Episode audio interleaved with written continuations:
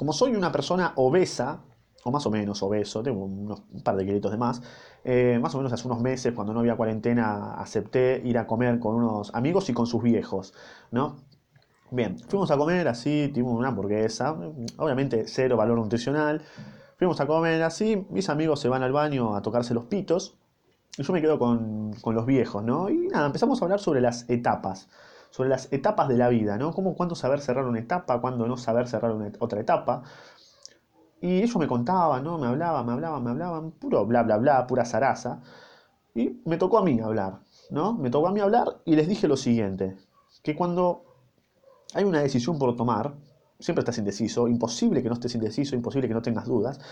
Siempre hay un, tiro y, un tire y afloje entre lo que crees que tenés que hacer o lo que tenés que hacer realmente y eh, convencerte de que no vale la pena. Siempre hay ahí un tiro y afloje. Casi siempre finalmente optás por hacerlo, ¿no? Por lo que tenés que hacer, ¿no? Siempre, siempre, con miedo, porque si no tenés miedo no sos humano no sabés qué, puede llegar a pasar, ¿no? Porque pasan los meses cuando tomas la decisión y a veces uno no ve lo que sucede alrededor de uno. Pero bueno, el paso más importante lo ejecutás un día cualquiera, ¿no? Y sin darte cuenta a veces. A veces la decisión más importante la tomás un día cualquiera sin darte cuenta de que es la decisión más importante. Y después es todo cuestión de tiempo en que se desencadenen los, los, acontecimientos.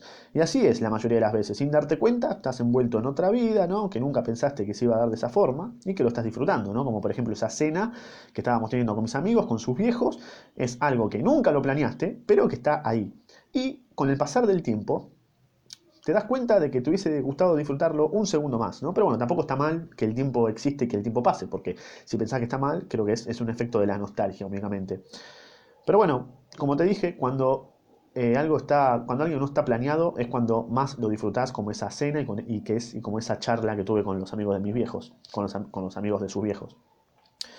Así que nada, los primeros instantes creo que uno no se da cuenta, ¿no? De que son los primeros hasta que termina, ¿no? Uno comienza a sentirse vivo, ¿no? Cada instante transcurrido es intenso al principio, cuando empezás esa etapa nueva con miedo, y te, seguramente te gustaría eh, vivir hasta así, o sea, vivir de esa forma, con esa intensidad hasta el día de hoy.